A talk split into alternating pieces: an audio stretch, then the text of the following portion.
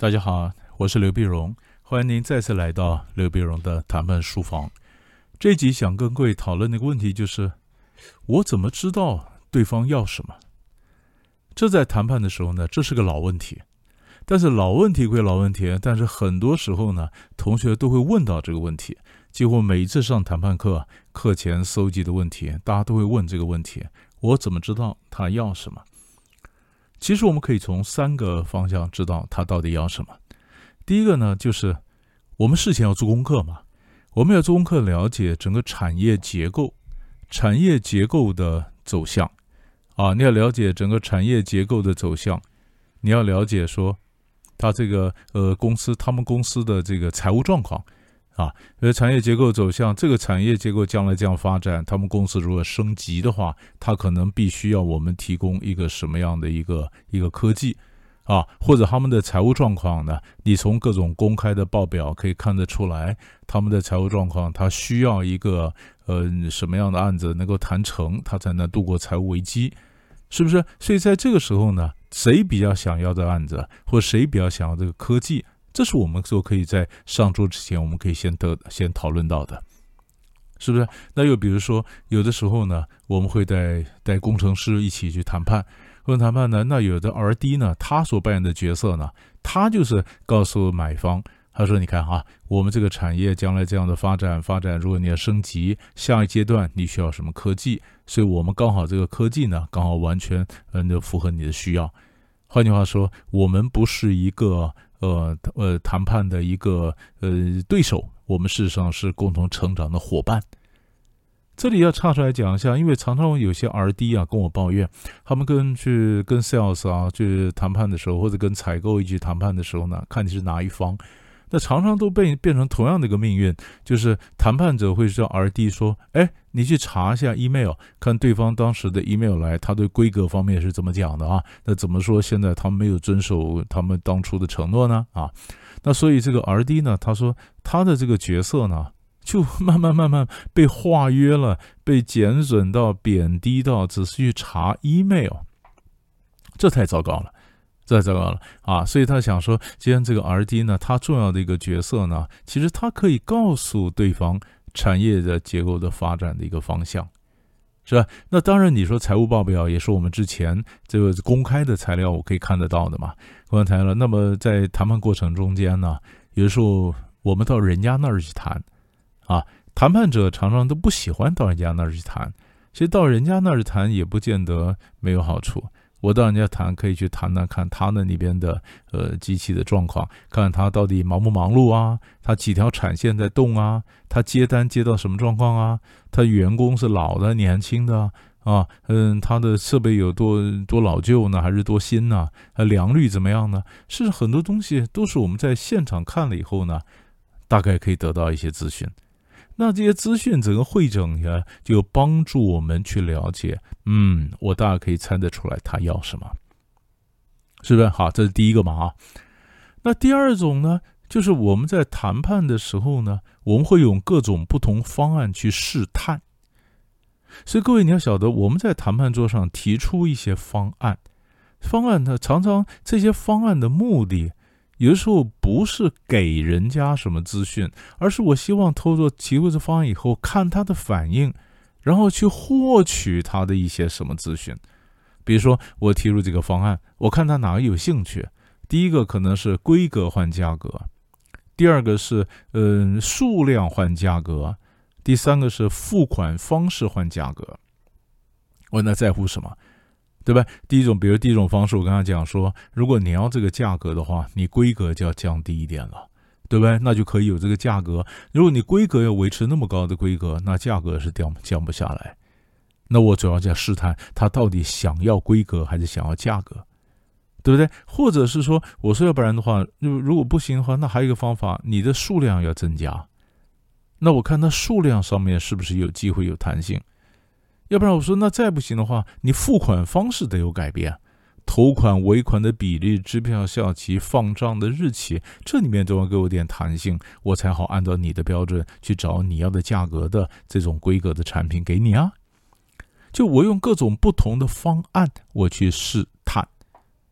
对吧？那么在这试探的过程里面呢，哎，我们还要第三个就看他的肢体语言。什么叫肢体语言呢？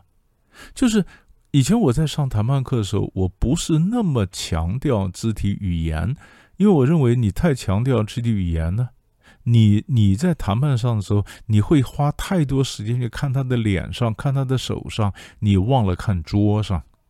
桌上才是重要的，脸上、手上呢？这有的时候那是比较是这个枝枝节节的哈。你快探太太探的脸上、手上，结果你舍本逐末了。可是这不等于脸上、手上什么不能看，他还是可以看。有些动作是很明显的，你不必特别去找，你就会看得出来。比如说，很多外国学者就发现，我们跟人家谈着谈着谈着，他的黑眼球啊往上翻。他就看天花板的黑眼球往上翻，那就表示什么呢？那表示他正在思考我们刚刚给他的各种方案。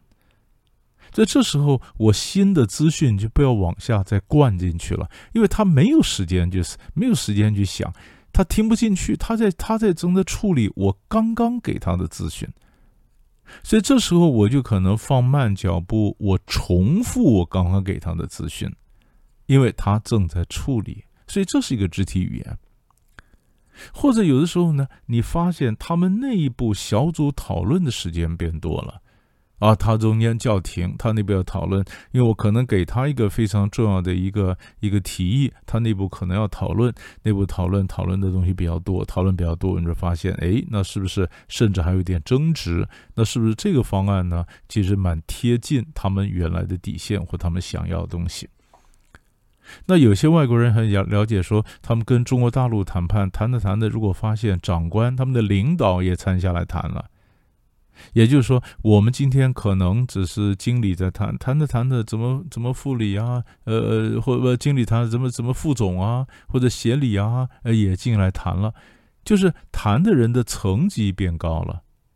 意思就是说，如果最后拍板要做决策，比较有更高阶的人下来做决策，那一定是这个方案他们觉得蛮认真可行，要不然把长官找进来干什么呢？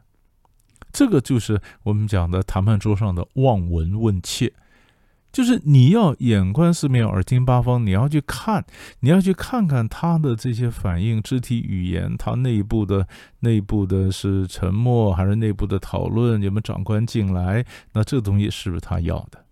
所以三个方法嘛，对吧？就上桌前的产业结构和它的经济结构，上桌后的我用各种不同方案去试探，然后呢，我看它的肢体语言。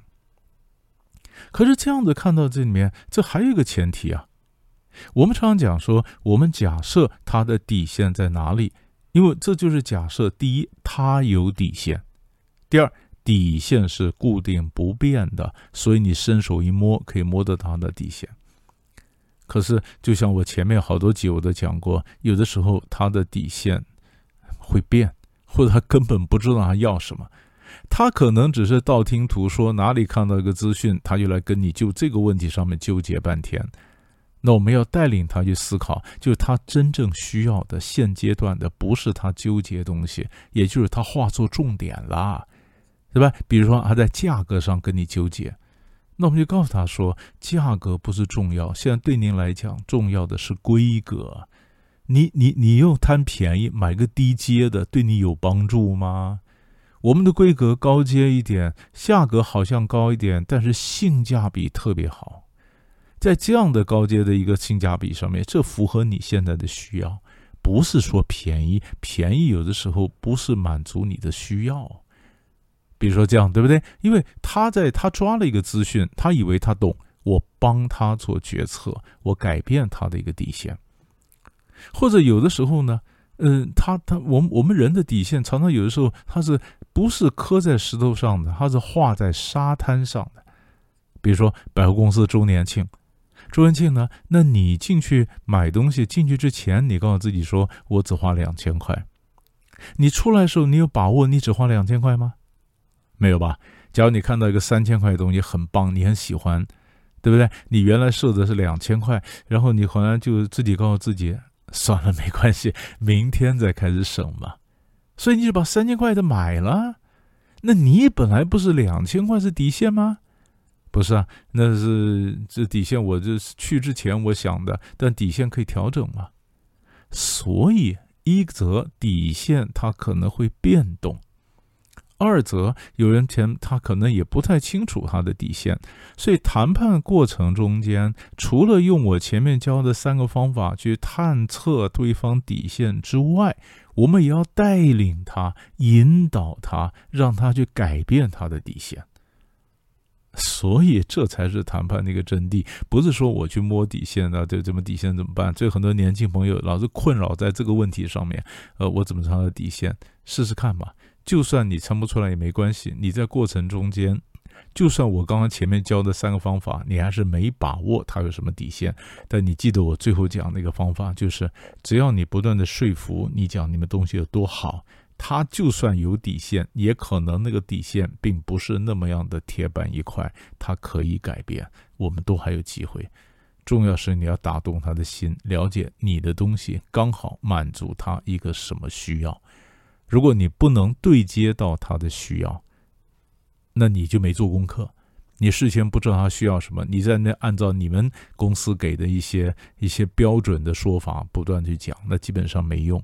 所以你看看他需要什么，然后你讲他的需要，他的底线自然就会改变。想想看，好，我也许这里面找机会试一下。我们下集继续聊。